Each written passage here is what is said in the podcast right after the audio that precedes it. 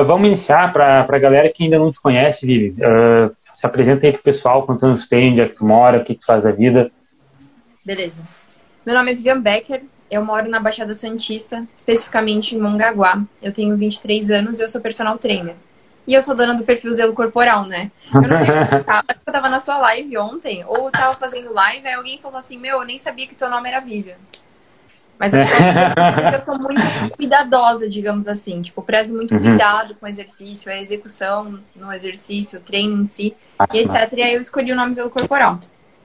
Muito legal, muito legal. E. Fala. Ops, pode concluir? Não, pode concluir. Eu ia falar, e é isso. Ah, tá. Perfeito, então. E pra galera que tá entrando aí pela VIP e não me conhece, tá? Eu sou o Léo Veloso, eu tenho 22 anos, eu moro no Rio Grande do Sul, tá? Na cidade de Viamão. E eu sou personal trainer também, estudante de nutrição. E, enfim, um conteúdo aqui no Insta também parecido com o da Vivi, tá? Em questão de passar informação para vocês. Então a gente posta bastante coisa para passar conteúdo e tudo mais. E essa é justamente a ideia dessa live aqui de hoje, tá? A gente poder gerar um pouco mais de informação e conteúdo de valor para vocês que querem desenvolver mais membros inferiores. E seguinte, qual é a ideia aqui dessa live, tá? Eu até entregar aqui a Vivi, que quando eu falei para ela dessa live, ela falou assim: Nossa, Léo, mas a gente vai prometer uma coisa assim para as pessoas. E na verdade, galera, qual que é a ideia aqui dessa live, ó? Não é que você vai fazer um método milagroso e você vai ter, tipo, 10 vezes mais resultado, não. É que a gente vai apontar a gente vai apontar para vocês aqui uma série de erros que talvez você esteja cometendo, ou que você já cometeu no passado, que vão atrasar seu ganho de massa muscular, com certeza. Então, quando a gente fala que você vai ganhar coxas e glúteos mais rápido, é porque você vai aprender a fazer as coisas certas, entende? E ali, ó, até o Léo falou, você treina fofo. Sim, mas não é só também em relação à carga. A gente vai falar muita coisa aqui que é muito interessante, tá? E que a maioria das pessoas não sabem tá? Porque tanto eu quanto a Vi, a gente aprendeu num livro, a gente aprendeu num curso, alguma coisa assim, tá? E a galera normalmente esconde isso de vocês, tá? Então, quer dar também uma introdução aí, Vivi? Quer falar um pouco sobre o tema? Cara, vamos. É... Não, olha, o Bora lá, então. Como ganhar coxas e glúteos em sete dias.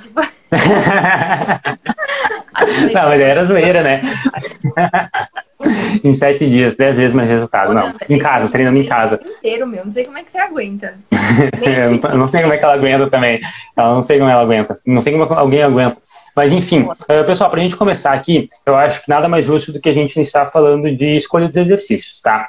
Uh, por quê? Porque quando a gente fala, querendo ou não, de treinar coxas e glúteo, a gente tem que entender que existem exercícios que são diferentes, né, que pegam, digamos, uma musculatura diferente que a outra. Por exemplo, uh, se você quer fazer um agachamento, você vai ativar musculatura diferente do que fazer um stiff e coisas assim, sabe? Existem essa diferença de exercícios. E principalmente se você é um homem que está aí assistindo, você provavelmente foi ensinado a acreditar que o treino de perna é o mesmo, uh, os exercícios que você faz no treino de perna servem tudo para a mesma coisa porque não existe normalmente uma divisão de treino eh, no treino de pernas dos homens, né?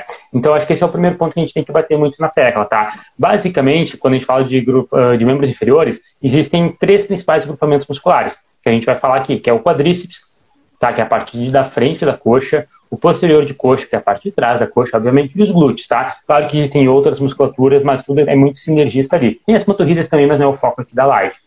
Vivi, uh, vamos começar falando de glúteos, eu acho que nada melhor do que você começar, que você entende bastante. Explica para a galera aí quais exercícios a gente pode fazer para glúteo, se tem diferença entre um exercício ou outro. Beleza. Só complementando o que você falou do. O meu áudio tá bom, gente? Ou quer que eu coloque o fone? Acho que eu vou colocar o fone que vai ficar melhor. Não tô te ouvindo. Vou... Sério? Sério, não tô te ouvindo. Ai, caramba. Viu? A gente Olha. inteiro, meu. Vou botar o fone. Foi? Assim, tu falou do. Ah, melhorou 100%. Tu falou sobre. A ordem. Sobre. Calma. A escolha dos exercícios.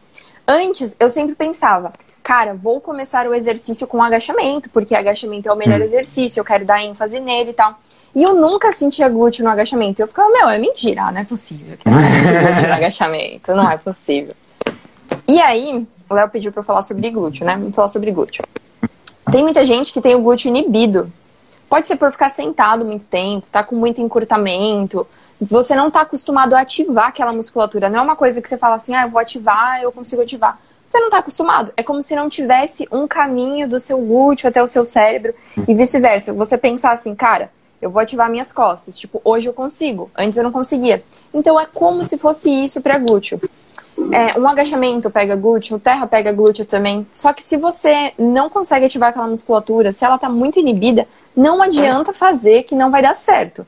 Você vai ter que uhum. trabalhar as suas falhas. Desde ser algum encurtamento, falta de mobilidade ou falta de ativação mesmo. Aí o que eu acho bem interessante. O que, que tu tá rindo?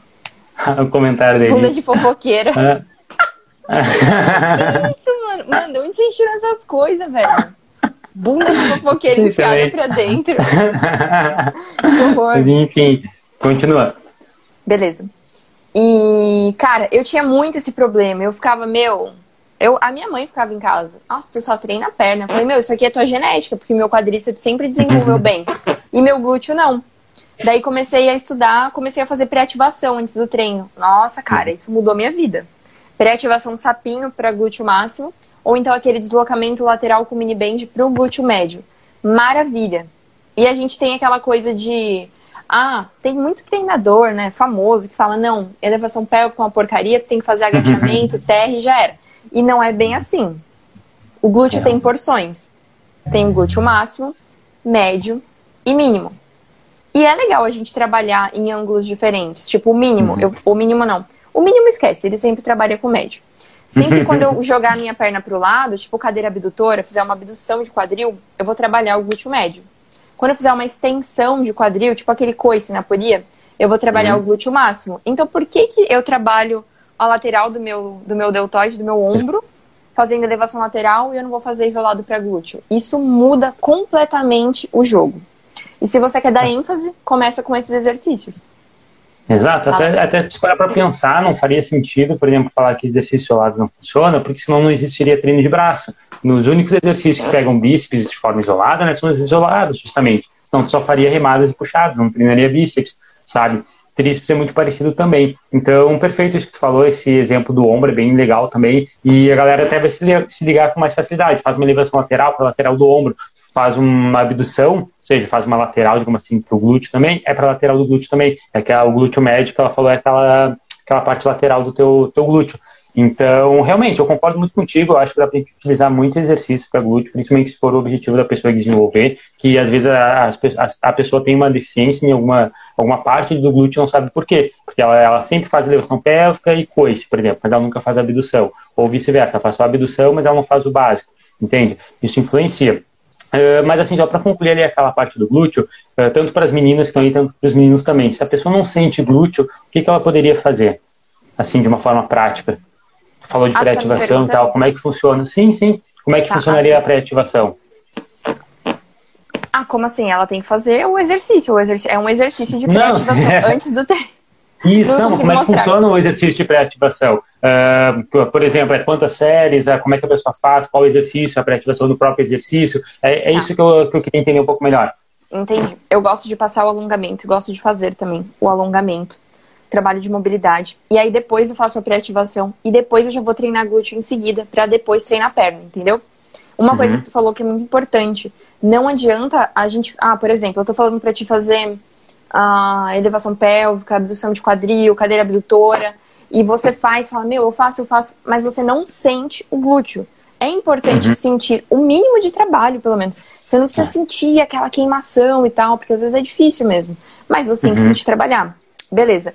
Pré-ativação, geralmente eu passo três, quatro séries, de 8, 12 repetições. Às vezes no deslocamento lateral, passo 10 passos Chega perto cada da lado. falha há um deslocamento lateral bastante. Tipo, geralmente dá falha sempre. Hum, e não entendi. dá para fazer com um mini band muito, muito, muito pesado, que seria a tensão máxima, né? Tipo, acaba compensando muito com o quadril, com o tronco. Uhum. Você tem que ter um controle legal da tua cintura escapular, tuas costas, para estabilizar bem aqui e da contração do teu abdômen, do brace em si. Uhum. para você conseguir estabilizar e mexer só o quadril. Esse do sapinho, é... não sei se vocês já viram, a gente vira de barriga para baixo, Geralmente a gente usa o, o pré-ativação de sapinho, ou então frog, para quem tem posterior encurtado. Por quê? Porque a pessoa pega e dobra a perna, aí ele não fica se ativando. Sabe quando você vai Sim. fazer elevação pélvica e sente o posterior da coxa, tu nem sente o glúteo? Aí é uhum. interessante. Uhum. Você vai ativar bem o bracing e vai, você só vai tentar descolar a tua coxa do chão e volta com a perna dobrada. Tira um pouquinho do chão e volta, apertando um tornozelo contra, contra o outro. Deixa eu ver se eu tenho uma foto aqui para mostrar para a galera. Eu já, já, usei também com bastante alunas. Deixa eu ver se eu pesquiso aqui. Quer que eu coloque aqui tá. no Note? Que dá para Pode virar? ser, então. Peraí. Pode, pode. Melhor, então. Meu não tá na frente do Note. Eu acho essa, esse exercício muito bacana. Eu comecei a fazer também com algumas alunas e deu bastante diferença, sabe? E é um exercício que é difícil e que a pessoa às vezes olha e acha que é para lombar, sabe? Alguma coisa assim, mas realmente pega bastante glúteo.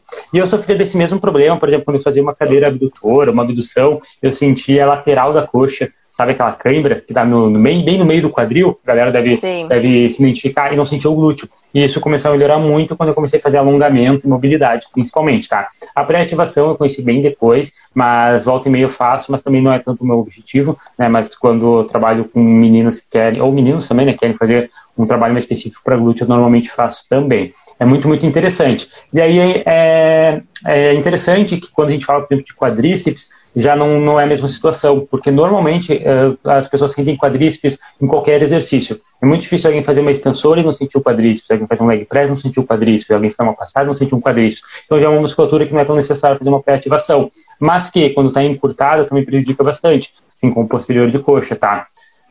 Vamos ver aqui. Cara, olha, vocês têm que valorizar muito a gente, viu? Porque até colocando o nome da mulher que fez, que é Shirley Sarman, que ela fala sobre o Frog. não tem imagem direito na internet, sério, é horrível. Não tem, não tem. Todo mundo fazendo uhum. errado, horrível. Fazendo com as costas apoiadas, né? Ó, vê se dá pra ver aqui. Ó, uhum. tá deitado. Eu gosto de fazer no banco. Cara, aqui, ó, achei mais um. no chão. Tem um no banco, mas, meu, a menina tá parecendo... Pra quem faz no banco, ó, é, mas não é assim, viu, só gente? Que ela tá estendendo, é, só que ela tá estendendo ali a perna. Na teoria, ela teria que deixar as pernas dobradas, como ela tá fazendo ali. É, muito, é um exercício que é muito difícil, ninguém faz na academia. Então, nem imagem tu vai achar. E, eu faço, poxa, a galera fica assim, ó. É, exato, exatamente. é estranho. Então, é, é, parece que é um exercício desnecessário, né? Tipo, as pessoas acham que tá inventando moda. Mas, enfim, é bem, é bem legal mesmo. Faz, Faz um, vídeo só de frog. frog. Amanhã eu posso, tá, tá faltando, tá hein? Tá faltando. Cara, hum. eu acho que eu, geralmente eu posto, não tenho postado, mas eu vou fazer e vou deixar no destaque, tá? Yeah, e show. a Nanda falou assim, ó. Eu acho a consciência corporal de glúteo a coisa mais difícil de focar nos exercícios. Realmente, mas conforme você vai fazendo bastante essa pré-ativação, ele já vai desenvolver, você vai criando conexão neural. Você vai conseguir ativar da tua mente para ela vai criando o caminho. E aí com o tempo Bom. vai melhorando. Meu, antes para mim era impossível, mas acreditem, o negócio funciona. Uma hora Melhora é, o glúteo ele é bem parecido também com o posterior de coxa. O posterior de coxa é bem difícil de sentir também, assim como a dorsal, né? Tudo que é atraso, até comentei isso numa live recentemente com alguém, não lembro quem foi. Tem algum conteúdo aí que eu fiz que a gente não está acostumado a usar a parte de trás do corpo, né? Então a gente tem uma consciência corporal ali bem, é, bem inferior comparada aos músculos da frente. Quadríceps a gente sente muito mais, com muito mais facilidade posterior de coxa. A gente sente muito mais abdômen que glúteo, a gente sente muito mais peito que costa, etc. Tá? Até bíceps do que tríceps também, na maioria das vezes. Enfim, é, sobre glúteo, acho que é isso, né? Eu não sei se tem mais alguma adição para falar sobre, sobre execução. Gente, é, independente do que você vai fazer, glúteo é quadril. Então você não tem que ficar fazendo esse negócio. Meu, a minha irmã, que é iniciante, Lombar. foi na academia e as meninas fazendo abdutor assim, ó. Tipo, jogando uhum. o tronco. Isso vai impedir com que você trabalhe a musculatura que precisa trabalhar. Então você tem que ter um trabalho de core legal, você tem que ter uma consciência corporal a ponto de você ficar estável na parte de cima e você conseguir mexer somente o quadril. Então tem que ficar ligado nisso. Parece que é bobo, mas não é. Além de se machucar, não está trabalhando a musculatura que tem que trabalhar. Então tem que ficar Perfeito. muito ligado nisso. É uma coisa que eu vejo Exato. bastante a galera pecar, fazer glúteo ostra, essas coisas, jogando com, com o tronco. Boa, bom. Muito bom, muito bom. E exercício para glúteo, então, no geral, né, que você tinha comentado, agachamento, levantamento terra, tanto convencional quanto sumô, tá? Porque Sim. é uma extensão de quadril, então é aquilo que a Vi falou, é quadril, quadril que é, uhum. que é glúteo.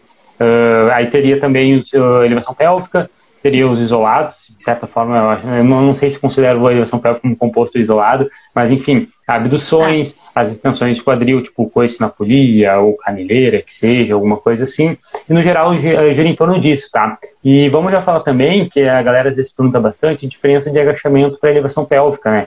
Tipo, ah, qual que é o melhor? Qual exercício é o melhor para glúteo? E na realidade, galera, são coisas diferentes. Entendeu? O que, que acontece? Quando a gente está agachando, a maior ativação que a gente tem, o maior recrutamento que a gente tem do glúteo é lá embaixo. Tá? E aí na elevação pélvica é o contrário, quando a gente está em cima. Então, são diferentes. sabe?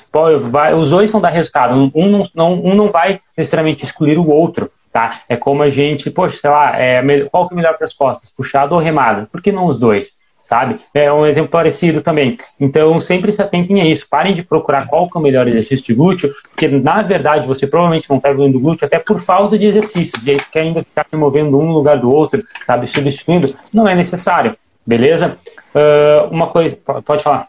Tem uma coisa que você sempre fala, ou pelo menos eu já vi você falar bastante vezes, que a galera acha que intensidade é a gente sair cansado da academia, uhum. quer fazer um monte de repetição e tal.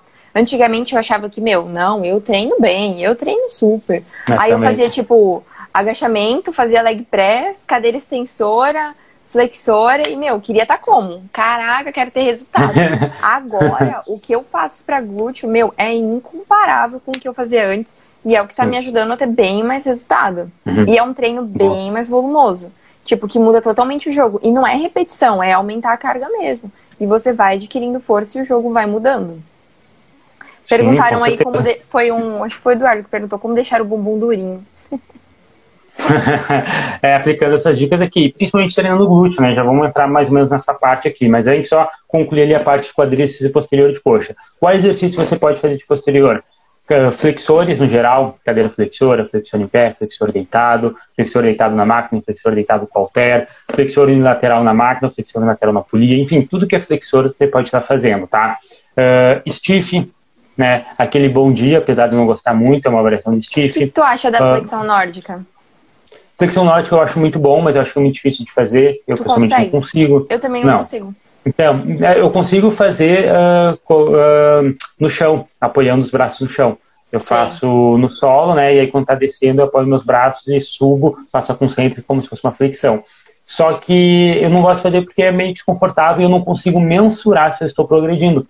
Ali eu não, normalmente eu não trabalho com sobrecarga, né? E aí às vezes eu posso estar fazendo um movimento mais lento ou, uma, ou mais rápido, eu posso estar fazendo mais curto ou menos curto e achar que eu progredi. Então eu não consigo mensurar a progressão nele. Então eu prefiro nem fazer sabe? Mas eu sei que ele é muito eficiente, só que dificilmente vai conseguir fazer sem um parceiro de treino. Sim, eu acho meio contraproducente também. Tipo, pode acabar machucando o joelho. E, é. cara, é tão difícil, ele, ele é tão quase é nichado, é assim, nichado, é só pra atleta. e olha lá. E tem outras coisas, tipo, dá pra trabalhar outras coisas. A galera fica muito nessa também, né? Ai, o que que eu faço? Cara, é basicamente, é o mesmo exercício sempre, gente. Uhum. É sempre cama flexora, cadeira flexora, stiff. E a gente vai mudando carga, vai mudando um pouco de série. E é isso, vai ser sempre isso e você Sim. sempre vai evoluir. Uh, uma coisa também que é legal falar que né, muita gente comenta que ah, o agachamento é o melhor exercício para pernas. E de fato, se fosse pensar no mais completo, ele provavelmente estaria ali. Só que o agachamento, na verdade, ele não tem quase nenhuma ativação do posterior de coxa. Tá? Em questão de hipertrofia, é quase nulo. Fazer uh, agachamento ou não fazer exercício dá quase o mesmo resultado no posterior de coxa. Então, a gente já começa a entender como que já, a gente já entra no próximo assunto também, que é mais que é sobre o volume de treino. A gente já começa a ver como normalmente o posterior de coxa ele sai muito atrás de qualquer outra musculatura quando a gente fala do treino de pernas. Por exemplo, tu faz um agachamento, tu faz um leg press, faz uma passada, extensor e flexor. Cara, uh, querendo ou não, tu vai ter treinado muito mais quadríceps, tu treinou no agachamento, no leg, na passada e na extensora. E aí tu só fez um exercício de posterior. Tá, glúteo, tu pegou ali um pouco no agachamento, um pouco na passada e um pouco talvez no leg. Tu até treinou um pouco, não foi de forma significativa, mas ainda assim provavelmente foi mais que o, flix, uh, que, que o posterior. Então, quase sempre, quando a gente coloca esse treino de, uh, de perna mais padrão, o posterior de coxa fica bem para trás. Até por conta realmente da limitação dos exercícios. A pessoa acha que fez um flexor, ela não precisa fazer outro. Mas normalmente tu vai precisar fazer mais vezes. Entende? Uh, treinar talvez o mesmo exercício duas vezes na semana, caso a academia não tenha muitas máquinas. Tipo, aqui na minha cidade é rede, ou só tem flexora ou só tem cadeira flexora. Muito difícil pegar uma academia que tem todas as flexores, sabe? E aí é difícil lidar, mas vai ter que ser, vai ter que treinar duas, três vezes na semana, mesma máquina, ou vai ter que fazer muitas séries naquela mesma máquina e coisa assim. Então fiquem atentos ao volume de treino, que muitas vezes você não está conseguindo desenvolver uma musculatura em específica, tipo, ah, eu tenho mais quadríceps que posterior de coxa. Ou a Vivi falou que tinha mais quadríceps que glúteo, mas ela mesma acabou de falar que os treinos dela ela não fazia glúteo, sabe, de uma maneira tão eficiente. Então ela treinava pouco glúteo, era por isso que não crescia. Então, provavelmente, o que não está crescendo, o que não está desenvolvendo é porque você não está treinando eficientemente, tá? Em questão de volume. Cara, eu não me conformo com isso do posterior também. Eu, eu acho ridículo. Até porque treinar, é treinar em casa é muito injusto. Tipo, o que, que você vai fazer de posterior em casa? Você vai fazer é. stiff. Fim. No máximo você tem uma caneleira ali, você consegue fazer é, é flexão é de joelho em pé. Tipo, não tem muito o que fazer. O que você vai fazer? Você vai fazer 10 séries de stiff, meu. Você vai é. fazer muito mais, é o que tem para fazer. Senão vai desequilibrar. E existe mesmo esse hum. desequilíbrio. Você pode ver que muito. tem muito cara também inexperiente, não manja muito. Às vezes o cara tem o quadríceps enorme. Aí a divisão do quadríceps pro posterior é isso aqui, ó. Essa bola aqui é o quadríceps. Ele, ele tem é uma barriguinha filete. de boi na frente e atrás não. um filetinho, um filetinho. É. Nossa, tem que tomar muito é cuidado muito... com isso. E ainda mais se a pessoa também, e voltando para glúteo, não sente, não sente glúteo nada. Sempre que ela fazer agachamento, fazer um terra, sempre vai uhum. sentir o quadríceps. Uhum. Não vai desenvolver também. A Nanda verdade, fez um, uma pergunta muito interessante, Léo. Quem deseja evoluir glúteo deve fazer um dia focado só para ele no treino ou sempre fazer posterior e glúteo junto? Posso responder? Pode. Que eu achei uma estratégia muito boa, testei, testei com as minhas alunas, elas gostaram também, eu gosto muito. Eu gosto muito, muito, muito mesmo de dividir. Quad... Meu, porque eu tenho dificuldade para desenvolver glúteo. Eu nunca, ninguém aqui neste Instagram, em um ano de Instagram, alguém me viu fazer cadeira extensora ou leg press em ódio, porque já odeio. Odeio. O que, que eu faço? Eu faço três dias de perna, basicamente.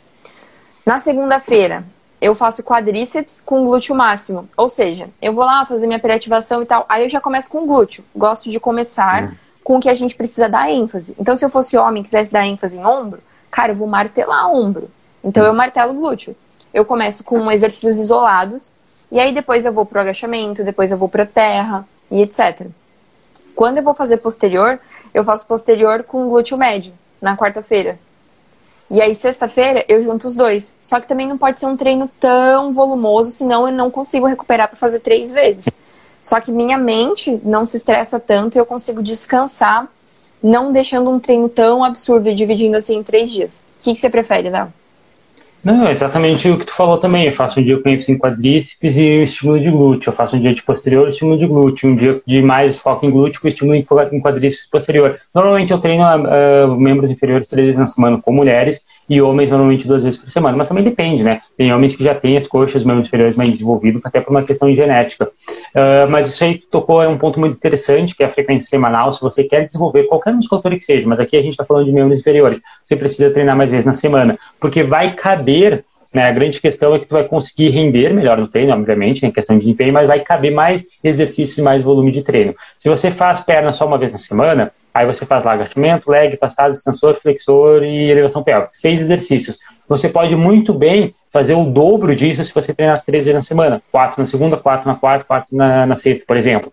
E aí tu consegue distribuir muito. Porque o que a gente estava falando? Qual que é o principal problema? Normalmente nunca é o quadríceps quase sempre não é o quadríceps o problema, é o posterior ou glúteo. Mas é por quê? Porque a pessoa faz seis exercícios de quadríceps na semana e dois para posterior, um para glúteo. Então tem que equilibrar isso aí. E quando eu falo em equilibrar isso aí, é realmente você diminuir provavelmente o volume do quadríceps tá? Eu pego muito aluna, muito aluno também que tá, sei lá, faz seis exercícios para quadríceps, como eu falei, e realmente só dois ou três para posterior, dois ou três para glúteo. E aí eu tenho que diminuir o quadríceps, sim, ela precisa diminuir o quadríceps, às vezes fazer muito menos que ela estava fazendo, para que a gente consiga equalizar, a gente consiga né, equilibrar o volume com as outras musculaturas. Porque não faz sentido você fazer, sei lá, como eu falei, seis exercícios para quadríceps e só três para posterior. A musculatura, ela, vai, ela tem que ser estimulada da mesma maneira. Então, sim, tem que fazer cinco exercícios dos dois, seis exercícios dos dois. E é claro que, assim, eu estou falando em, em exercícios para ficar mais fácil e didático para vocês entenderem. Mas, na realidade, uh, isso a gente mensura o número de séries, caso você queira ir um pouco mais a fundo. O que, que eu quero dizer? Se você faz seis exercícios uh, de três séries, você vai estar tá fazendo, então, 18 séries no final da semana que é quase a mesma coisa que se fizesse dois exercícios de nove séries.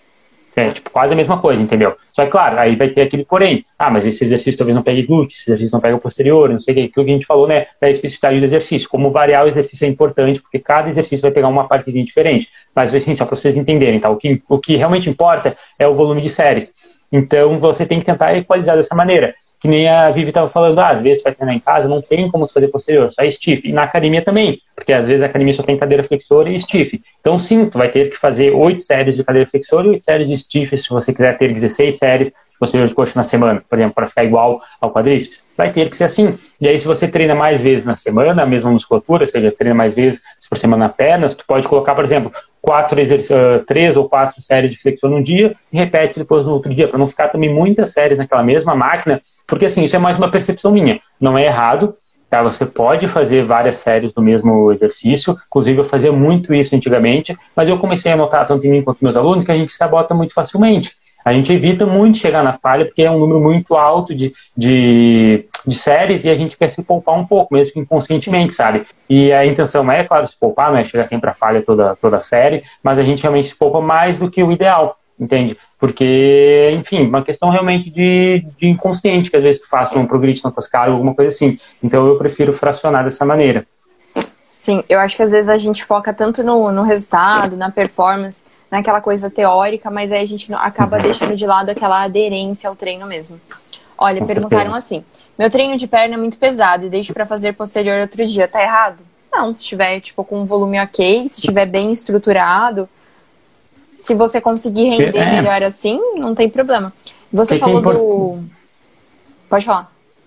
Não, o que é importante entender é aquilo que a gente acabou de falar. O posterior de coxa só vai ativar ele de forma significativa nos exercícios para posterior de coxa. Então, por mais que tenha feito um treino de repente muito volumoso, muito pesado de quadríceps, por exemplo, tu vai fazer posterior no outro dia e quase não vai afetar nada porque tu agachou pesado, fez leg pesado, fez passada pesado, extensora pesado, mas posterior de coxa não fez nada, entende? Então, esse, é isso que a gente está falando que é tão injusto com o posterior. O posterior realmente tem que fazer aqueles exercícios específicos, sabe? Martelar. É um movimento uhum. totalmente diferente. O Fernando falou assim, Fernan, não, Fernando, o Carlos, começar pelo, uhum. pelo posterior é melhor quando treina a perna em geral. Cara, depende uhum. muito, né? Tipo, o que, que você quer desenvolver? Você acha que o seu problema é posterior? No geral, eu, eu, se eu começar com posterior, eu fico estragada, meu. Eu prefiro deixar um dia melhor pra ele. Sério, se eu fizer stiff, eu já não faço mais nada. Já não vai mais não vai mais nada. É, mas ele, como ele falou, ó, se o, quando o treino é perna em geral, eu, não, eu só, não, só preciso entender, é o objetivo da, de desenvolver a perna em geral ou tu faz toda a perna no mesmo dia? Só não entendi isso. Mas, sim, é, que é o que a gente falou, se o teu objetivo é desenvolver posterior de coxa, você inicia com posterior de coxa, tá? Não tem problema nenhum. E é uma, uma maneira interessante, sim, porque tu consegue trabalhar com muita carga, tu consegue trabalhar com bem mais intensidade, tem melhor consciência corporal. Querendo ou não, uma coisa também que eu noto é que às vezes a galera deixa posterior de coxa pro final e às vezes nem tem tanta influência da perda de carga, já que, como a gente falou, tu não recruta tanto posterior de coxa nos outros exercícios, mas é a questão de consciência corporal. É, até porque a gente termina o treino com muito menos foco e concentração do que a gente começou. Os últimos exercícios, normalmente a gente está no celular, normalmente, mas mesmo que a gente não esteja no celular, a gente não está 100%, sabe? Descansa menos, a gente não, a gente faz as coisas assim mais vagabundo mesmo, sabe? E aí é por isso que cada vez vai piorando mais. E glúteo também cai nessa, porque a maioria das pessoas fazem glúteo só depois no, no final do treino e tal. Então não vejo problema em começar com elevação pélvica, caso você queira melhorar o glúteo, ou com a abdução, alguma coisa assim, sabe?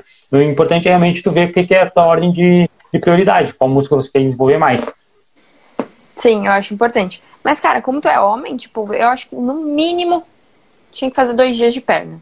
É, exato, a solução mais fácil é isso. Que, sim, um cara falar que ele faz um dia só, cara, ele é uhum. foda.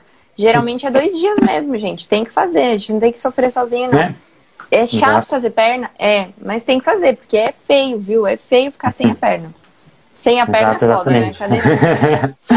É, feio não é, é uma, deficiência. Mas enfim, vai pegar um, um exemplo, por exemplo, o Davi, não sei se está na live ainda, mas o Davi, tipo, o único, único, não quero zoar o cara aqui não, o principal músculo que ele tem bem desenvolvido é o quadríceps. Tipo, o quadríceps ele é muito desproporcional a qualquer parte do corpo.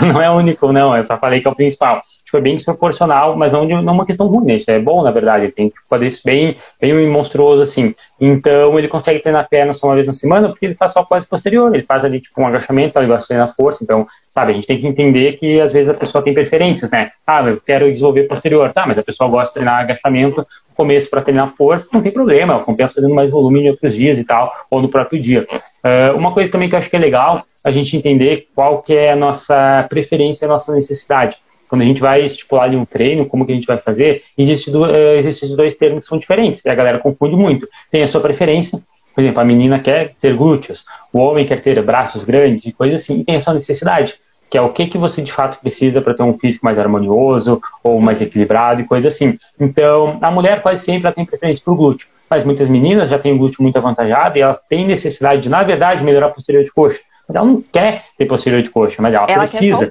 é necessidade. Exato. Então, entendam que preferência é diferente de necessidade. O teu foco, ele obviamente deve ser a sua necessidade, tá? Mas você ainda assim consegue dar ênfase na sua preferência, até porque normalmente elas estão ligadas, sabe? É muito difícil ser uma coisa assim muito absurda, tipo, ah, eu quero melhorar meu braço, mas, uh, tá, quero melhorar meu bíceps, mas a minha necessidade é outra. Muito difícil, sabe? Porque uh, a maioria das musculaturas, quanto mais, de certa forma, melhor. Isso não seria uma coisa muito desproporcional, né?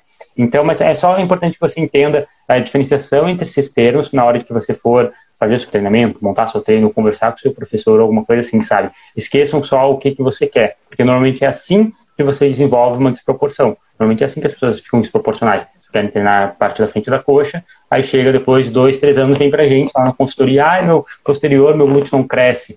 Porque só foi atrás da preferência. Uhum. Sim. E o nosso corpo ele trabalha em harmonia. Então a musculatura da parte da frente, ela se liga com a de trás. Tem musculatura que tá ali, você tá fazendo um movimento e ela tá só te mantendo estável. Então você uhum. não treinar, ah, o que, que vai acontecer se eu não treinar tal região?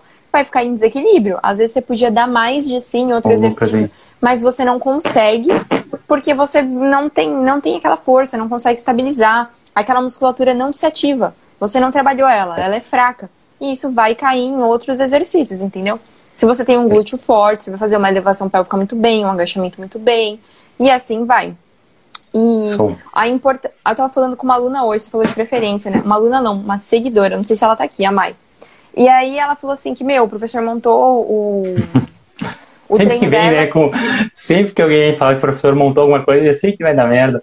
Ah, vai ah, vir é, falar mal pra mim. É, sempre assim, é né? Foda. É foda. Eu fico pensando, meu, será que a galera falava mal do meu treino aí? Porque, eu assim, também não quero dar aula em academia por isso. Se você tá insatisfeito, você tem que pegar e falar assim, meu, eu quero fazer tal coisa. Porque tem gente que chega e fala, olha, eu falo para as minhas alunas, se você olhar algum aparelho na academia e falar, meu, eu quero fazer aquilo, de curiosa mesmo, tipo, não uhum. tem problema, é que nem criança, você vem e fala, meu, eu quero encostar, uhum. quero ver qual que é. Quando eu vou uhum. numa academia nova, eu já chego claro. aqui, ó, olhando e já fico, quero vou na hora, nem aqueço. Quero ver o que, que é isso aqui. O que, que é isso aqui? Que já vou entrando no aparelho. Depois Muito eu começo real, pro treino. Eu quero, meu, o que, que é isso? Coisa nova. Aí eu falei, tu quer fazer alguma coisa? Vai lá e faz o negócio, não pede pro professor, tipo, não vai acontecer nada. Pode fazer, no máximo você vai se machucar, né? Se for um bagulho muito uhum. absurdo. Mas você quer fazer abdominal. Meu, abdominal, velho. Fala pra ele. Ou então faz por conta própria. Tem coisa que você não precisa pedir, sabe? Tem coisa Sim. que você. E se você tem. Ainda mais se você tem um personal, você tem total liberdade para falar com ele, meu, quero fazer abdominal. Se ele achar que não é o momento, sei lá, você está tratando uma diastase, não é para você fazer esse movimento para não piorar o quadro, ele vai te explicar. Mas no geral, Sim. a gente pode fazer o que a gente quiser. E outra, uhum. progressão de carga, Léo. Importante demais. Só comentar aqui, o Dani falou alguma coisa ali, começou a fazer elevação pélvica.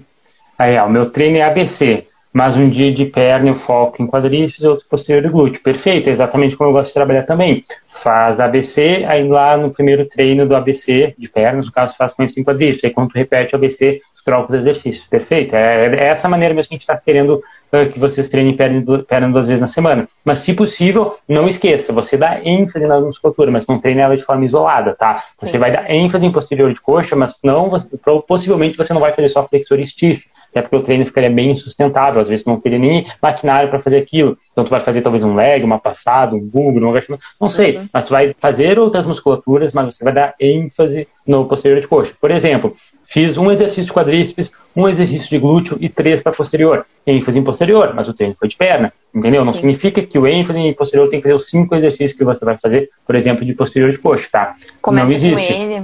Começa com Isso, ele, que começa, vai estar com mais energia. Principalmente começar com ele.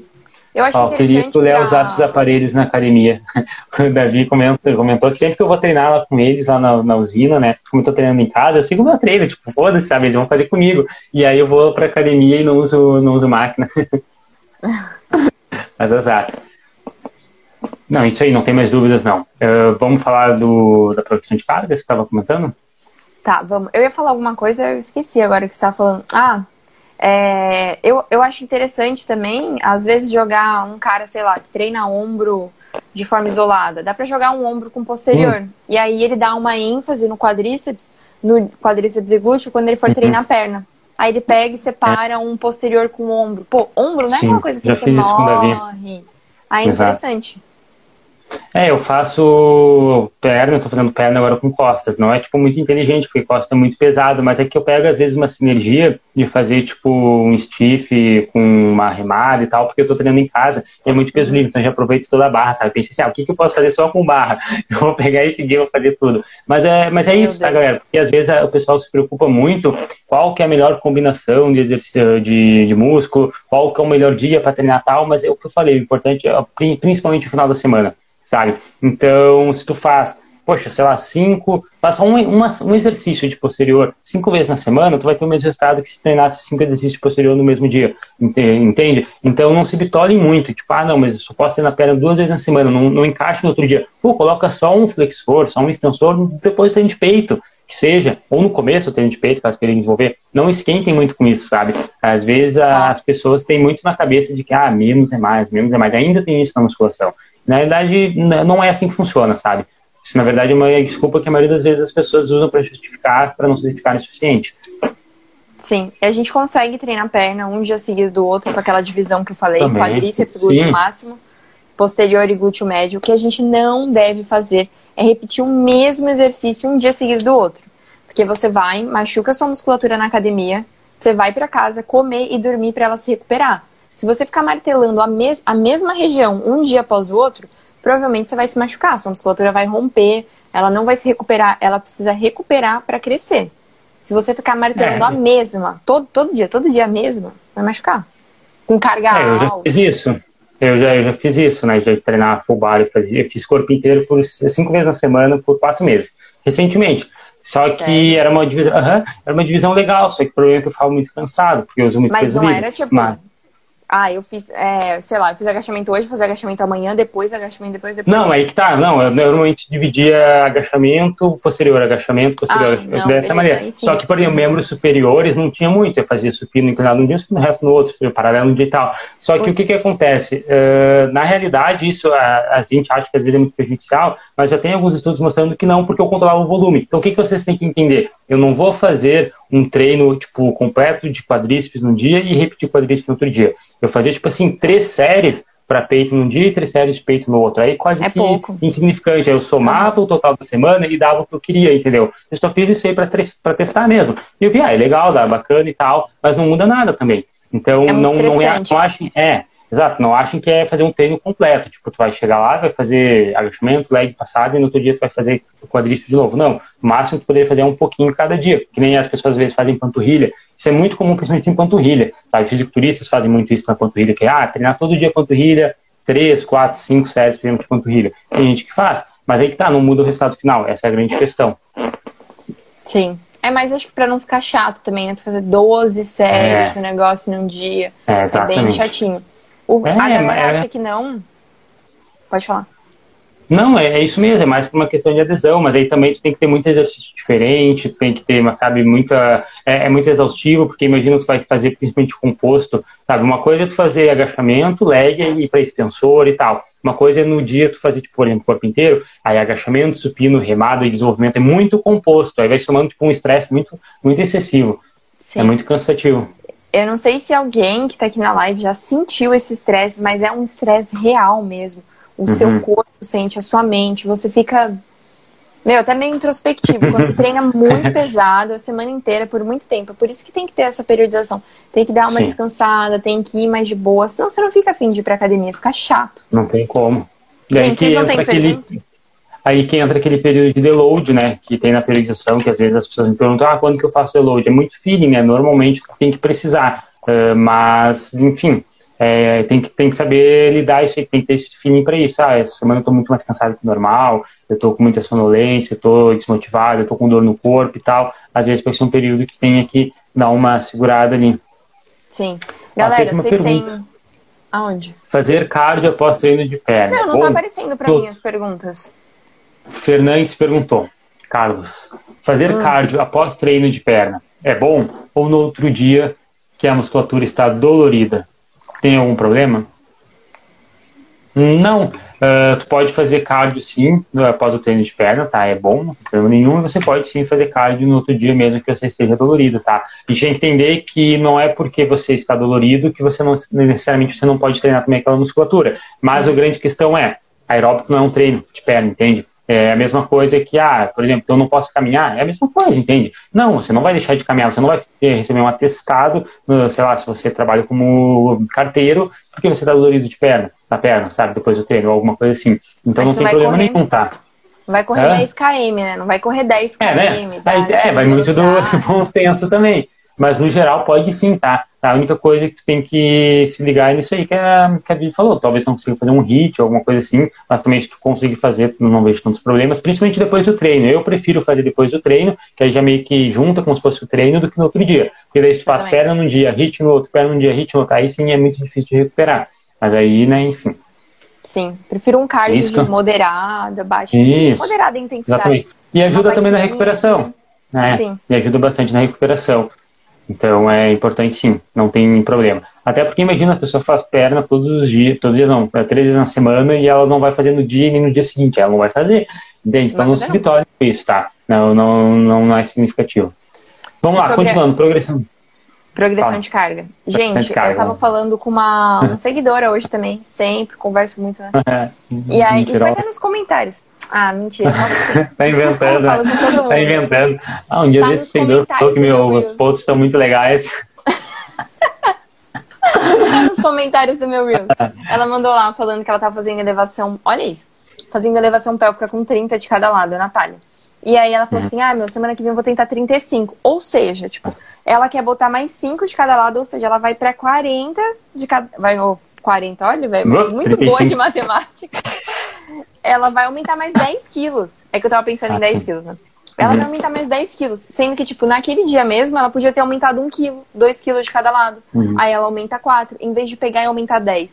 É legal a gente aumentar peso, sempre aumentando. E, e não é só a anilha de 5 que existe, tem outras. A anilha de 1 é pra ser usada, não né? São enfeite. É, não são enfeite, né? A galera precisa entender. Pessoal, qual que é a grande uh, sacada da progressão de cargas, tá? Por que, que ela é importante? Muitas pessoas acham que ela não é importante, porque o que importa é só técnica e tá? tal, não sou burro de carga e não sei o quê. Mas, enfim, a carga, na realidade, é a intensidade do treino, que a gente está falando aqui. Quando a gente fica cansado na academia, quando a gente sai suando e tal, isso não significa que o treino foi intenso. O que significa que foi intenso é você levantar cargas, tá? A intensidade é carga. Esse é o primeiro ponto. E quando a gente faz um cálculo que a gente chama de volume total de trabalho, uh, a carga está presente. O que é esse volume total de trabalho? É basicamente uh, uma maneira de a gente mensurar uh, quanto que você teve de esforço naquele treino. Então, assim, ó, é, já é comprovado isso, né? A ciência já nos mostrou e a gente nota na prática também. Se você teve um esforço maior de trabalho, você teve hipertrofia. Você vai ter boa hipertrofia, né? Tipo assim, se a gente fosse colocar em um gráfico a tua progressão e você teve um trabalho cada vez maior tipo, ao longo do ano, tenho certeza que no final do ano o teu físico está melhor do que quando começou. E a carga participa desse cálculo. Essa é a grande questão. A carga ela é relevante para o seu total de trabalho na academia. Então, se você não progride a carga, o que, que acontece? Você fica refém de progredir em algumas coisas que não são uh, não são viáveis progredir sempre. Por exemplo, você não consegue adicionar uma série de um exercício a cada treino que passa. Você não consegue aumentar um exercício no treino, fazer um exercício a mais para o aumento muscular toda vez que você troca o treino. O volume de treino em questão de número de séries e até mesmo número de repetições ela é muito limitada. Entendeu? Tu não vai conseguir, de fato, cada vez treinar por mais tempo na academia, talvez tenha uma rotina corrida, você não vai conseguir, de fato, fazer mais exercícios no mesmo dia, porque tu vai ficar cansado. A única coisa que tu consegue evoluir sem ter limitação é a carga. A carga tu realmente vai conseguir evoluir até o infinito. A tua força, ela é infinita. Claro, ela é lenta, tá? Mas eu tenho certeza que se tu focar na progressão de carga, daqui 30 anos talvez você ainda esteja progredindo, nem que seja um pouquinho a mais, entende? Então a carga, ela é uma maneira muito segura conseguir progredir, entende? Sem necessariamente ficar mais tempo na academia, sem ter que fazer mais um exercício ou mais uma série que é exaustivo. Então é basicamente fazendo a mesma coisa, só aumentando a carga você vai estar progredindo. E um ponto importante, estou falando aqui da carga peso, mas quando a gente fala de progressão de cargas, a gente também pode estar se referindo a aumentar o número de repetições que você faz com a mesma carga. Que, que eu estou falando? Uh, se a pessoa ela fez elevação pélvica com 30 quilos, como a Vivi falou, sei lá, 10 repetições. Em vez de semana que vem ela colocar 35 de cada lado, 32, que seja, e fazer as 10 repetições, ela poderia manter uh, os 30 quilos e fazer 12. Igualmente ela teria progredido. E aí é dessa maneira que eu gosto de trabalhar com as pessoas, né? Com, com os alunos e comigo mesmo também. Eu normalmente mantenho a minha carga, tá? E aumento o número de repetições que eu faço para aquela carga. E quando eu conseguir fazer isso, eu vou lá e aumento a minha carga entende? E aí eu fico sempre nesse ciclo. Ah, coloquei 30 quilos na elevação pélvica para 10 repetições, por exemplo. Aí eu vou fazer 12 repetições com os 30 quilos. Consegui, na semana que vem eu vou voltar para 10 repetições, ou talvez eu desça um pouquinho, 9, 8 repetições, não tem problema, mas eu vou colocar 35 quilos. Aí com os 35 quilos eu vou manter até conseguir fazer 12. Consigo fazer 12, aumenta a carga depois. Então fica sempre nesse, digamos que esse joguinho, nesse ciclo, porque sempre vai estar evoluindo e é uma maneira muito segura. É muito melhor do que já está muito difícil você fazer o exercício e você ainda querer colocar mais carga, sabe? Não, não vai conseguir progredir dessa maneira. Então, quando você faz mais repetições com aquela carga que você está fazendo, você ficou forte. Aí é garantido que você consegue aumentar a carga. Eu uso também muito a regra 2x2, que é o seguinte, quando você consegue fazer na última série de um exercício, exemplo, elevação pélvica, na última série de elevação pélvica, com 30 quilos de cada lado, a Natália conseguiu fazer duas repetições a mais. Ela fez isso por duas semanas consecutivas, então ela consegue aumentar a carga no próximo treino. Então, por isso, dois por dois, é duas repetições a mais na última série por duas semanas consecutivas. Por que duas semanas? É uma maneira bem segura, porque às vezes tu pode ter levantado mais carga ou ter feito mais repetições em uma semana porque estava motivado, porque tu tomou um pré-treino, porque tu dormiu melhor, alguma coisa assim. Então, para te garantir que realmente você vai conseguir fazer essa progressão, tu usa 2 por 2 Claro que, ah, vai fazer isso numa extensor, numa rosca direta, numa direção lateral, isso não vai ser tão significativo, porque não, é, porque tem mais segurança para fazer esse exercício. Mas quando tu vai aumentar carga num agachamento, um pé, um leg, que seja, um supino, exercícios que são mais perigosos, aí essa 2 por 2 é muito segura. Vai com calma, né? Cara, eu confesso Sim. que eu sou meio emocionada. Se assim, eu tô ali na hora e eu tô inspirada, que nem hoje. vou, vou aumentar o peso na remada curvada. E aquela coisa. Não, mas é isso. Então, o, o, o que você sente no músculo quando você pega muito peso não é aquele pump. Meu, você sente assim, não, você vai morrer, né? queimar. né? Que você tá cansado, mas você não sente queimar. Você sabe que tá uhum. tá trabalhando. Passa um tempo, uhum. você tá como? Nossa, cara, minhas costas pegou muito. Mas na hora você não sente. E tem gente que é viciado nisso. Tinha até um cara é. que antigamente eu seguia ele. Era Matheus não sei o que, ele era um viciado no pump, sabe? Viciados no pump. tipo, era o slogan dele. Tu não conhece? Não é sério? Falar? É sério. Era esse o nome mesmo? Caramba, uhum. não acredito. Era Viciados no Pump. E Matheus não sei o quê. Ele era patrocinado pela Iridium. Iridium, não sei. Aquele não. amarelinho, sabe? Sei, sei qual é, sei qual é. E aí era uma galera... E ele era como, né? Tipo, seco, abdômen trincado, só que pequeno. Óbvio. Na foto parece que é muito cheio. Mas era só um, um jeito de falar, né? Viciados no Pump.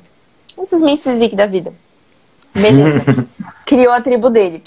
E é muito isso, a pessoa fala, meu, não tá trabalhando. E antes eu ficava assim, ficava, meu, eu tô treinando aqui, tô aumentando a carga, mas parece que não tá indo. No outro dia, cara, eu tava super inchada, eu tava com dor. Uhum. Você vê mais resultado. É progressão. E sim. E esses dias eu tava fazendo extensão de quadril, que é aquele coice na polia, né? Aí eu fazia com 10 quilos, aí eu aumentei pra 15. E aí, beleza, fazia tipo 10, 12 repetições. Aí eu falei, meu, vou botar 20 aqui, tipo, 20 é bastante pra mim para ver se dá pra fazer umas 10, 12. Aí eu fiz, eu falei, caraca, eu tô mais forte, velho. Daqui a pouco vai estar tá dando para fazer 25. Então é ficar ligado, sempre deixar essa coisa de ou eu gosto de deixar tipo dois para menos ou dois para uhum. mais. Por exemplo, ah, Sim. eu não consegui atingir minha meta de repetição, tipo 10. Pô, tá pesadinho, mas ainda dá para fazer. Fiz 8, beleza. Uhum. Agora se eu tô fazendo 4, 5, já tá complicado, tá muito pesado. Ou se Sim. eu fiz um pouco a mais, eu já vou tentando aumentar. Geralmente, agachamento, essas coisas, não tenho confiança para aumentar sozinho. Ainda lá na academia, bem Flintstones. Mas se você tá treinando uma academia segura, vai fazer no Smith, meu, travinha, caiu no chão, caiu, é. quem nunca? É, verdade, Deixa a barra verdade, bater, não tem problema. Já caímos até no livro, então não tem problema. Oh. Mas é o seguinte, galera, é isso que a Vi falou, principalmente as repetições é um ótimo norte para ver se pode progredir as cargas, tá? E aí foca bastante nisso, tenho certeza que vai desenvolver bastante, porque, como eu falei, é uma coisa que é quase infinita o seu progresso. Você não vai ficar necessariamente mais tempo na academia, você não vai ter que fazer um exercício a mais, então é realmente bem, é, bem mensurável de avaliar o seu progresso e também é bem realista para sua rotina, independente qual seja, porque não muda nada diretamente no treino. E aí usa as faixas de repetições, que nem a falou, por exemplo, ah, em vez de ter uma, um, um, treino assim muito certo, ah, 3 de 10, faz cerca de 3, de 8 a 12, vai fazer 10, vai tentar fazer 10, mas conseguiu fazer 12, tá ok. Significa que tu pode aumentar a carga no próximo treino e de repente fazer 8. Então, até com os meus alunos, eu trabalho muito com o número de repetições fixos, mas eu explico para eles, a progressão de carga, provavelmente vai ter que fazer mais repetições, ou um pouco menos quando subir a carga, não tem problema, é só ir registrando na, lá no, no, diário de treino e evoluindo, tá? Isso que é importante. Ó, falaram Maravilha. aqui. Aí, Léo, sou tá chegando... o Maicon aí. Não tá Fala, chegando as perguntas irmão. aqui. Vai lendo aí. Uh, anilhas pequenas são ótimas para progressão. Eu aumento um quilo de cada lado, perfeito, é isso. Eu sinto mais pump fazendo com pouca carga e executando mais concentrado. Exatamente. O pump muscular, o pump. ele. Né? Pump é coisa. É isso que eu ia falar. Pump é coisa de moleque de 60 quilos. 60 quilos. Hoje eu postei. Tu acredita que eu postei remada curvada? Eu não sei se o, ah, eu menino tá aqui. Felipe, com 16 quilos. Mano, dá pra pegar 18, cara. Semana que vem eu vou fazer com 18. Se eu ficar puta, eu vou fazer com 20. Aí ele mandou, eu faço com esse peso. Aí eu pensei, meu, que vergonha, cara. Não teria que ter vergonha. Que vergonha, tem nem vergonha Mas de é falar real. isso. É, mas então, treinar com carga mais leve, mais concentrada, vai te dar mais pump. Só que o pump não significa hipertrofia, né? E a galera confunde demais. Existe uma correlação na ciência, mas correlação não justifica, não, não, não significa causa. Por exemplo, eu posso dizer que existe uma correlação entre beber água e morrer, porque eu sei que todo mundo que morreu bebeu Nossa, água. E aí, água aqui. né? Eu lembrei disso agora, entende? Eu posso falar que ah, Vivi vai morrer porque bebeu água. De fato, quando ela morrer, ela vai beber água, entende? Mas não significa. Então, às vezes, pode estar abrindo mão de utilizar cargas realmente desafiadoras, de progredir as cargas, porque só está atrás do pump ou da queimação, né? E aí começa a atrapalhar a progressão. Porque é isso que a Vivi falou, se tu aumenta a carga, e normalmente, se tu faz abaixo de 10 ou 8 repetições, tu não vai sentir a musculatura queimar. Eu nem sei a última vez que eu senti a minha coxa queimar no agachamento. Ou então meu peito queimar no, no, no supino, porque eu quase nunca faço mais de 8 repetições. É muito difícil, sabe? Pra mim isso já é aeróbico. O Mas meu enfim, peito queima no agachamento. O meu peito queima no agachamento, que parece que o coração vai explodir. Ah, não, daí. É, mas aí é porque tu faz repetições altas, viu? Eu já nem faço. Eu já sou Não faço, não, preguiçoso. meu, porque eu não faço cardio, né, filho? ah, pode ser isso. Mas enfim, é, é legal a gente parar pra pensar nisso, tá? Faz repetições baixas e carga mais alta, não vai sentir queimação, não vai sentir pump, mas será que não teve a mesma hipertrofia? Teve, tá? Talvez até mais tu fez a progressão de cargas. Então o pump não é muito parâmetro. Até porque tem algumas musculaturas que o pump não é tudo isso, tipo glúteo, sabe? Glúteo, eu pessoalmente, até às vezes eu tenho glúteo, nem sinto pump no glúteo. Sim. Existe pump glúteo? Mas existe, menino. É mesmo? É legal. É. É, legal. É, Menina, porque vocês devem fazer repetições altas, né? Daí a gente tá fazendo Não, lá tipo 15 assim- repetições, drop set, Não. toda frescurada. ah, o resto de pausezinho na cadeira abdutora é maneiro. Aí, tá Mas, legal. cara, isso que, eu, isso que eu ia falar, muito bem lembrado. Tem coisa que, tipo assim, ah, tu vai pegar, sei lá, meu, 30 de cada lado no terra, que, porra, pra mim já é muito, né? Pra tu não é nada. Aí tu vai pegar 20 de Uhum. Aí, cada pro- lado no terra, você vai Aham. conseguir aumentar pra caramba. Mas, tipo, você vai fazer um, uma cadeira abdutora, uma extensão de quadril na polia ou coisa. Não, não vai dar pra aumentar direito. É. Quando eu tô fazendo terra, eu tô usando o meu corpo inteiro pra levantar aquele peso. Sim. Tem muita musculatura envolvida. Quando eu vou fazer um exercício isolado, sei lá, cadeira extensora, vou fazer um, a, o coice na polia, é mais leve mesmo. Mas, ao mesmo tempo, é pesado para aquela musculatura. É. Então é isso que importa, é só o teu glúteo que tá trabalhando ali. Ah.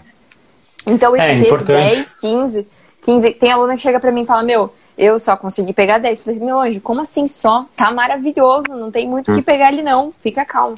Porque, É ah, porque verdade. eu pego 100 no leg, não sei o que, mas ali eu peguei 10. É outra coisa, gente. Outra coisa. Exato, não outra tem como comparar. musculatura. Não tem. Não tipo, vai. e tudo bem. Ah, É carga também. É, às vezes as pessoas também me abordam perguntando, perguntando não, falando, né, mas tipo assim, ah, olha só, ah, quando eu faço leg press eu coloco 400 quilos, mas aí eu agacho com 100 quilos, por, como isso, como é que pode tal, são exercícios diferentes, nunca baseia ah, a, de fato o a, teu esforço, digamos assim, o teu resultado em um exercício através da tonelagem total dele, só por isso. No caso, ah, coloco 100 quilos no leg, então eu tô treinando pesado. Eu coloco 200 quilos no terra, acabei de falar isso, né? No agachamento é pesado. Eu coloco 50 quilos no rosca direto é pesado. Não! O que é pesado para ti é individual, é relativo. O que é pesado para mim é diferente para ti, etc, etc. O que você deve focar é na progressão em cima daquilo. Então, se você colocava 100 quilos no terra, você colocar 105 quilos, você progrediu. Agora, não é porque você bota 100 quilos que você já está muito forte, alguma coisa assim. Isso não, não, é, é, não é relevante. Tá? As cargas que você começa no treino, para mim tanto faz. Ah, eu coloquei 300 kg no terra, pô, legal, mas foda-se, eu quero que tu progrida. Se colocar de 300 para 305 foi legal, entendeu? Aí tu teve progressão, mas agora tu só bota uma Sim. carga máxima, isso não significa nada, entendeu? Vale muito mais uma pessoa, por exemplo, a pessoa pode sair lá de 150 quilos e chegar a 300 quilos e ela vai ter uma evolução do físico muito melhor que de repente uma pessoa colocou 300 quilos e nunca mais saiu dali. Entende? Então o que importa é a progressão. Esqueça assim a carga. Tipo, tu vai anotar lá que tu fez com 10 quilos o coice, tu vai anotar lá que tu fez com 4 quilos de elevação lateral. Parece pouco, pouco peso, mas pensa, se tu progrediu de 10 quilos para, sei lá, 13 quilos, foi uma progressão de 30%. Foi mais do que se colocasse 5 quilos cada lado num leg de 200 quilos. Entende? Então a Perfeito. porcentagem também é relevante. Sim, os exercícios são individuais e você Sim. também. Então, por exemplo, meu, essas paniquetes, se tu for ver, ah, faz a cadeira abdutora cagando, faz, faz só agachamento, afundo, leg. E, meu, cara, tem uma bunda assim, tipo, surreal. Vai eu fazer lá, não vai acontecer nada. Não vai acontecer nada. Só vai desenvolver cabeças. Então tu tem que saber o que. Tá rindo, né? Tem que saber o que funciona para você, entendeu? Aí tu vê lá um cara que, ah, ele faz só, ah, é só silicone, supino né? e o peito dele super cresce. É, silicone na bunda é foda, né? E aí o peito do cara cresce só com supino, só que às vezes pra ti, tipo, não vai dar certo. Então não adianta é. você se inspirar em outra pessoa. Você tem que achar para você o que, que vai dar certo. E vai demorar, provavelmente. Sim, sim, com certeza. Mas a maioria das vezes a galera acha que tem o, o, o milagre tá na seleção dos exercícios e nem sempre tá. É normalmente a progressão de cargas, quantas vezes treina a musculatura, o número de séries eh, e exercícios que está fazendo, tudo aquilo que a gente já falou aqui. Porque por mais que de repente, tá, tá agora eu sei que para fazer glúteo tem que fazer um isolado, tem que fazer composto, tem que fazer tudo aquilo que a gente já falou aqui. Mas se tu fizer tudo isso, amanhã não vai dar resultado vai dar resultado daqui talvez um ano, se você continuar fazendo o que a gente falou, mas você continuar progredindo as cargas. Se você fizer exatamente a mesma coisa, igual, não progredir as cargas, pode passar o ano inteiro, pode passar 10 anos, não vai ter uma boa evolução. Agora, se tu fez o que a gente falou, mas fez a progressão de cargas, aí as coisas vão rolar. Então, tudo que a gente falou aqui, tu consegue tranquilamente amanhã aplicar. Tipo assim, amanhã tu consegue mudar a tua divisão de treino, amanhã tu consegue selecionar os exercícios, amanhã tu consegue contar quantas séries tu vai fazer, amanhã tu consegue montar, fazer uma pré-ativação, consegue fazer quase tudo que a gente falou. A única coisa que você consegue fazer é progredir as cargas, provavelmente. Talvez consiga, porque agora você vai estar motivado, mas aí vai dar um tempinho, tu vai estagnar de novo, vai passar mais algumas semanas até conseguir progredir de novo. Mas essa é a grande questão. Tudo que a gente falou, uh, tu consegue fazer agora. Progressão de cargas que leva tempo, então foca bastante nisso, tá? Sim. E se cair a carga, não desanima, cara. Olha, essa semana eu fui uma porcaria no treino não, de perna. Se cair a carga, ontem. daí tem fofo. Sim, on, nossa, ontem treinei fofíssimo. O cara pediu pra revezar. O cara pediu pra revezar, eu fui embora de raiva, juro. Falei, não, é Sério? dividir. Fui, fui embora. Ele achou que eu tava sentada no step. Aí não pode sentar ali no cantinho. Eu falei, o quê? Folgadão, aí ele terminava, deixava as coisas lá, eu fiz uma série, peguei minha mochila e fui embora. Acontece, às vezes você tá normal, não tá bem. mas é, mas uma coisa também que, que, pode acontecer bastante quando vai a fase de diminuição das cargas, é, ou realmente está chegando já ali muito aquela exaustão que a gente falou antes, que tem que fazer um período de load e tal, ou tu subiu as cargas uh, não respeitando, por exemplo, aquela regra 2 por 2 que eu falei. Não que ela é uma regra, sabe, que seguir sempre, mas, por exemplo, a Vivi, foi hoje, né, que postou a remada, tava lá putaço, cheio de ódio, fez com 16 quilos, né? Pode ser que semana que vem ela chegue lá e ela não consiga fazer com 16. E aí, por que aconteceu? Ela tentou fazer uma evolução de repente porque ela estava só putaça, mas ela não ganhou de repente a força, ela estava com ódio. Eu sou entendeu? muito Alguma coisa assim. Então, aí não consegue, aí fica muito inconstante. Então, tu ter um diário de treino é muito importante, principalmente para isso. Pô, tu colocou 16 quilos essa semana, tu vai ter vergonha semana que vem tu tiver que diminuir. Não vai querer fazer isso. Aí tu vai lá com força e tal. Mas aí, pô, semana que vem dormiu mal, alguma coisa assim, aí tu vai lá e levanta menos carga. Aí vai ficar sempre nessa inconstância, aí provavelmente não evolui. Isso acontece muito na academia. Até porque a maioria das pessoas não tem um diário de treino, não registram as cargas. Mas quando eu dava aula, eu via. A pessoa agachava com 10 quilos um dia, aí na semana que vem era com 8 quilos. Aí na outra semana, pô, 15 quilos. Tava animadaço, tava treinando com o parceiro. Aí outra semana, 7 quilos. Ah, hoje eu é dormi mal. Diário. Uma coisa assim. Manda aí, Márcio. diário.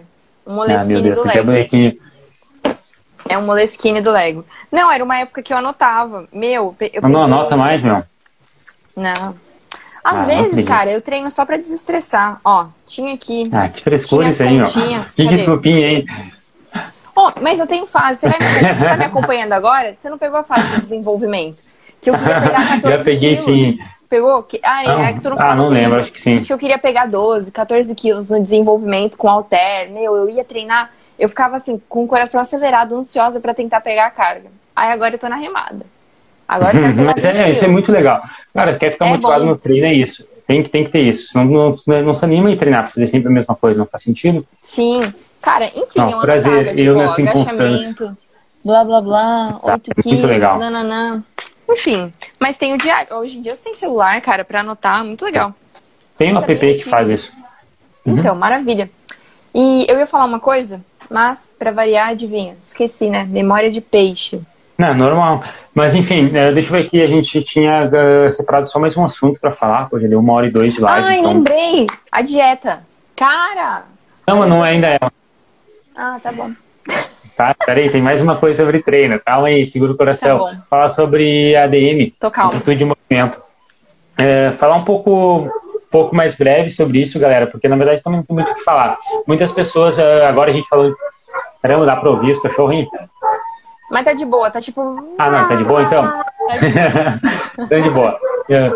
Caramba, que não tá de boa. Mas enfim, Mano, uh, muitas pessoas, né, agora a gente falou da progressão de cargas, então ela pode acabar achando que só o que importa é carga e tal, então eu vou progredir a carga e vou, por exemplo, fazer o movimento mais curto ou comprometer a técnica de execução por causa da carga ou algo assim.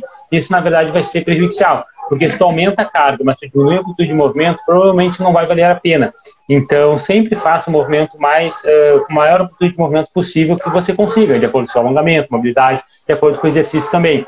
Por exemplo, quando a gente faz um agachamento completo, até lá embaixo, a gente tem boa ativação do glúteo. Se a gente faz o agachamento pela metade, a gente quase não pega glúteo, entende? Então, às vezes, você não está desenvolvendo alguma musculatura porque está fazendo o movimento de uma maneira não uh, tão ideal, digamos assim. O leg press é a mesma coisa, sabe? Às vezes a pessoa desce muito pouco para colocar muita carga. Então, entendo, progressão de carga não justifica você fazer com a execução errada ou execução pela metade, alguma coisa assim, tá? Eu acho que é, é isso mesmo. Eu não sei se tem mais alguma mais. coisa para falar da amplitude. Tem por mais que a gente fale que amplitude de movimento é bom, não é para você forçar além Sim. do que você consegue hoje.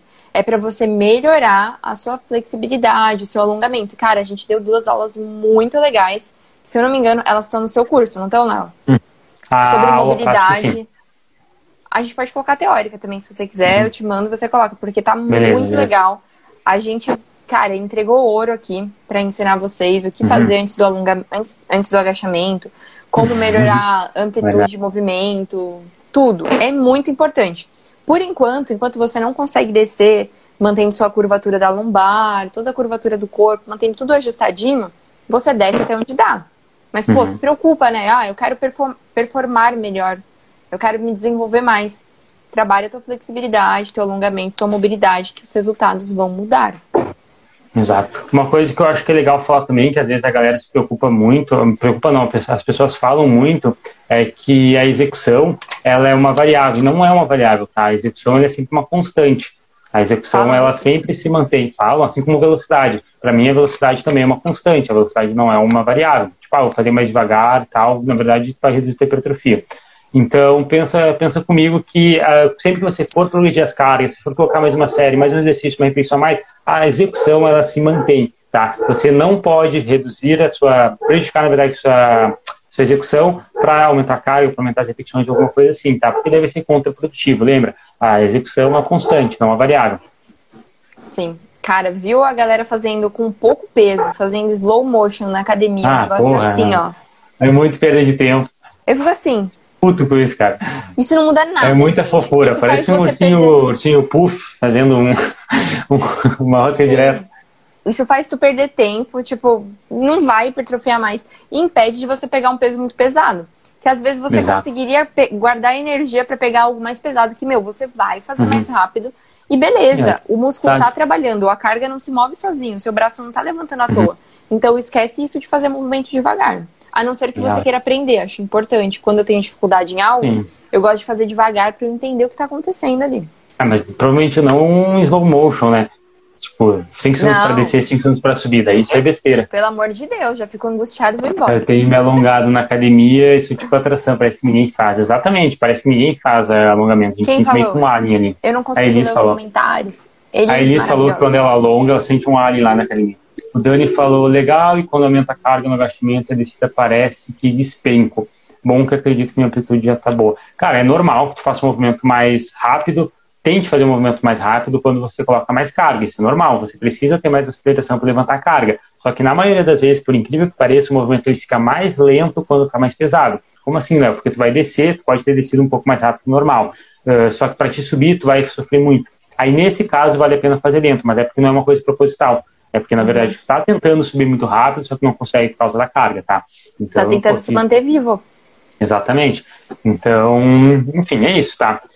A amplitude tá Cara, tá o Daniel boa, tem uma. O Daniel tem uma genética legal, tipo do Davi, assim, sabe? Se você treinasse com Puts. acompanhamento, Daniel, ia ser louco. Mesmo. Que massa, que massa. É tipo. Forte, assim, natural, né? Eu acho que ele é natural. Legal, ah, legal. Não consigo explicar, tipo, tá arriscado até. Definido. Foi, lembra que shape ele... massa. É, lembra que ele veio numa live e falou assim, não sei o que é pizza, engordei 8 quilos. Ah, lembrei. aham. Lembra Ah, era ele, nossa? verdade. Aham. Verdade, verdade. Ah, Vivi, vamos falar um pouco de dieta, brevemente. Vamos. Gente, eu odeio comer proteína, né? Deixa eu falar do meu erro aqui. Eu não gosto de comer proteína porque, meu, ai, não sei, se eu não, não gosto do gosto, não gosto de mastigar. Por mim, tipo assim, se eu fizer assim, um arroz com, sei lá, grão de bico, querendo ou não é proteína, né? Mas não vou comer tanto. E sei lá, tomate e cebola. Caraca, tá show. Meu, eu como aquilo ali, nossa, três, três pratos, de boa. Agora botou um frango lá, eu já fico, puta, botou uma carne, eu já não gosto. Isso tava me atrapalhando demais. Agora, de um, juro por Deus, de um mês pra cá, eu mudei minha proteína, aumentei, tipo, bastante ela, pra um nível, assim, que eu não gosto, que é desconfortável pra mim. Mas a minha pele mudou muito, juro, meu glúteo começou a desenvolver. Eu fiquei, mano, como assim, velho? Em um mês! Em um mês! Tipo, Uhum. não sei, eu fiquei mais disposta, o treino foi melhor, tudo mudou. Então, tipo, você pode fazer o que for. Se você não come, a pele vai ficar horrível. Exato. Não vai desenvolver. seu Não só a cresce. pele, quanto os resultados, é, exatamente. É o combustível pro teu corpo, tá, galera? Sempre lembre-se disso. E legal esse feedback que tu falou, até aproveitando, né, falando uma coisa que não tem nada a ver com o assunto, mas só para não deixar passar. É, Quando você, por exemplo, é vegetariano, por exemplo, ali a Vivi falou que, ah, se coloca uma carne, um frango ela não gosta tanto, ela poderia ser, por exemplo, uma pessoa vegetariana. E é, é, é um pouco prejudicial para a tua saúde, mas consegue lidar, consegue suplementar algumas vitaminas, bater as proteínas com outras fontes, principalmente suplementação e tal. Mas quando tu é vegano, ve- aplica realmente o conceito de veganismo, aí sim você vai ter sérios problemas, tá? Na minha opinião, eh, uma dieta vegana é a pior dieta que existe. Pega qualquer dieta eh, ruim e a vegana é muito mais prejudicial para a saúde, provavelmente, tá? Então tomem bastante cuidado, sabe? Se você quer ser vegano e tal, você vai ter que suplementar, você vai ter que usar muita vitamina, vai ter que usar muita coisa e ainda assim não vai ser bom, tá? Você realmente está abrindo mão da sua saúde pela causa. E não tô falando que isso é errado ou não, sabe? Não é uma Sim. questão ética ou moral, tô só alertando vocês. Então tomem cuidado, tá? Realmente a proteína é muito importante e não precisa necessariamente ser de frango ou carne, pode ser de ovos, pode ser de leite, pode ser vegetais também, não tem problema. Lentilha, feijão, aveia, Mas não tem o mesmo- ela falou. É, não, tem tem a quantidade suficiente. É, não tem, não tem quantidade, entende? Por exemplo, se tu for fazer, o que que acontece? Qual que é a diferença de uma proteína vegetal e de uma proteína animal?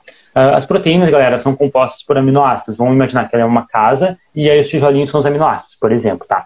Existem os aminoácidos chamados essenciais, que são aminoácidos que o nosso corpo não produz e a gente precisa ah, pegar eles através da alimentação.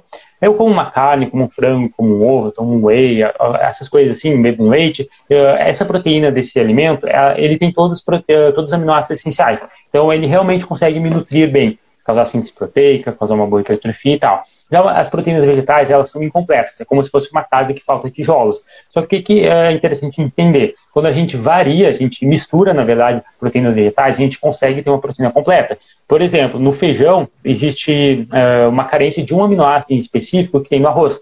E o arroz tem carência de um aminoácido específico que tem no feijão. Então, uma mistura do arroz com feijão dá uma proteína completa. Só que tu vai pegar as quantidades, vai te ter, por exemplo, 30 gramas de proteína, que vai ter em 100 gramas de, de frango, sei lá, teria que comer um quilo de arroz com feijão. Algo assim, entende? Então é insustentável. Então, se tu realmente bater suas metas de proteínas eh, sendo totalmente vegano, é muito difícil. Vegetariano talvez consiga, porque ainda pode um ovo, um leite ou alguma coisa assim. Mas vegano já é bem difícil. Aí tem que ir para suplementação. E se você tem que suplementar, sabe, para consertar a sua dieta, aí já não é a intenção, entendeu? A suplementação ela é para ajudar e não para tapar furo. Então é isso. Só realmente aí falando que Sim. veganismo não é uma boa dieta. É, não, então. tô falando da causa. Sim. E aí sempre vai aparecer alguém, ah, mas eu sou fisiculturista e eu sou vegano. Cara, mas é um em um milhão, sabe? Tipo, que sucesso. É, não tem. É, capaz, mas aí você enche de, de anabolizante, enche de suplementação, recebe patrocínio e tal, isso não é realista né, para a maioria das então. pessoas. E o incentivar outras pessoas. O É, volume Pô, de comida é muito franguinho. alto, né? e bem franguinho também. Léo, a galera pode tirar um print nosso, né? O que, que você acha? Ah, pode, se tiver a gente ao vivo aí ainda, galera. Sete pessoas que restaram, tirem um print, peraí. Meu, aqui tá bugado pra mim, tá com 11 pessoas e parou. 11 no- pessoas, aqui tá com seis É. agora. Vamos tirar um print aí, então. Vai, galera. Vai. Será que foi? Hum, acho que foi. Meu, tu E, já... ah, postem e nos marquem. É? Maravilha. As lives do Paulo Cuenca, tipo, ele tem o bigode, aí ele fica. Agora é. eu vou fingir que estou mexendo no meu bigode. Tirem o print. Tô aqui, ó, rindo muito. Aí ele fica assim parado um tempão, tá ligado? Mas é isso mesmo. Ah, pena que a galera já, já tinha ido uma parte embora, senão a gente ia tirar no print quando ah, deu bastante gente. Importante é a Mas mensagem. enfim. Pessoal, seguinte, quem ficou aí até o final também, semana que vem vai rolar a Semana do Zero Shape Natural, que é um evento meu 100% gratuito, são três aulas, dia 2, 3 e 4 de março, tá? Que eu vou te ensinar lá realmente a verdadeira musculação. Tudo que você foi ensinado é uma mentira, tá? Eu vou te mostrar lá. Então, é uma inscrição gratuita, é só ir lá no link da bio, tá? Você faz a sua inscrição e ainda você pode ser redirecionado para o link da, do Telegram, que eu posto conteúdo diariamente também. Eu acho que é isso, né? Não tem mais nenhum conteúdo. A gente falou até mais do que devia, deu tempo suficiente, deu uma hora e quinze né? de live. Caraca. Caramba. Enfim, Vivi, deixa um recado aí pra galera, tá? Se, se de. Cara, se você não tá tendo. O que aconteceu? Não, não, não existe despeça. Não sei se despede. Entendeu? Ah, sim. Se você não tá tendo resultado, se você tá fazendo a mesma coisa sempre e não tá conseguindo, para que isso é burrice. Escreve no evento. Oi? Se inscreve no meu evento. Sim, pelo amor de Deus, vão no evento do Léo, eu estarei lá dando vários coraçõezinhos. Olha, fazer a mesma coisa sempre e esperar um resultado diferente é burrice. Pá, frase de efeito. Mas é sério. tipo, não como proteína e aí quero que meu glúteo desenvolva. Tipo, não vai rolar, né, cara? Vamos fazer outra coisa. Você tem que fazer alguma coisa diferente, você tem que mudar a sua estratégia, porque infelizmente alguma coisa está acontecendo e você está errando. Uhum. Se algo não está dando certo, outra coisa está errada. Então, ajuste. Se vocês precisarem de alguma coisa, eu tô aqui, o Léo também, tem caixinha de pergunta todos os dias. Tem o nosso direct, a gente é muito acessível. E a gente é muito atencioso também. Tipo, não é uhum. gabando nem nada, mas é verdade, a gente é bem atencioso comparado com outras pessoas. Às vezes eu vejo alguém perguntar algo e a muito pessoa fala assim, nossa, como é que tu não sabe? Vai procurar no Google. Porra, a pessoa tá te chamando, é pra tu responder ela. Enfim, contem com a gente e vão para o evento do Léo. Sim, Beleza? Sim. Muito é... obrigado pelo convite, sempre muito legal estar aqui.